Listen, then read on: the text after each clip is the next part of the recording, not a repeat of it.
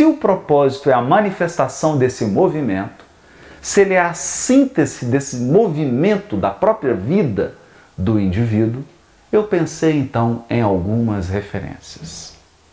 Muitas pessoas me confidenciam: eu tenho dificuldade de descobrir o meu propósito. Como eu faço? Eu começo por onde? Eu devo copiar alguém? Eu devo me comparar a uma outra pessoa? Eu devo copiar o propósito de, uma, de alguém que convive comigo? Ou de alguém que eu vejo na televisão, que eu vejo no cinema? Bom, você é um indivíduo singular, então não deveria se comparar a ninguém.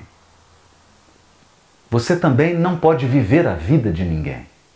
Você é a pessoa certa para viver a sua vida.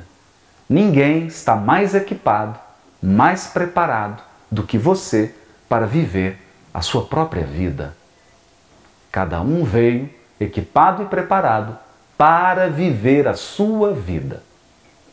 Esse é o primeiro ponto. Segundo, a descoberta do propósito começa com esse mergulho em nós mesmos, já o dissemos. A descoberta do propósito começa com o autoconhecimento. Mas nós vamos falar agora de algo que eu desenvolvi e que estará no meu novo livro, Propósito, que sairá pela editora Buzz em breve, já agora no início do ano 2020, e eu quero dar algumas pinceladas de algo que eu abordei com mais calma nesse livro. Os quatro elementos do propósito. Quatro elementos do propósito. Como, em que eu me baseei para desenvolver isso? Eu me baseei numa rosa dos ventos.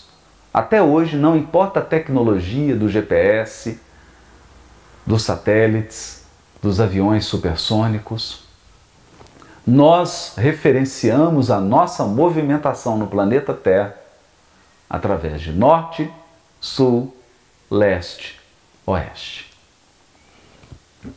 Todo deslocamento no globo terrestre é feito com base nessas coordenadas.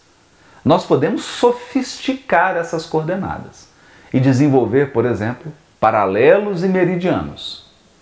Mas paralelos e meridianos estão ancorados ou referenciados nessa rosa dos ventos: norte, sul, leste, oeste. Pensando então no propósito como uma navegação, pensando na vida como uma odisseia, pensando que ao longo da jornada da nossa vida nós vamos realizando o nosso propósito, eu pensei então numa rosa dos ventos do propósito. Nessa rosa dos ventos do propósito, nós temos um norte, um sul, um leste e um oeste. Eu vou te explicar cada um desses quatro elementos.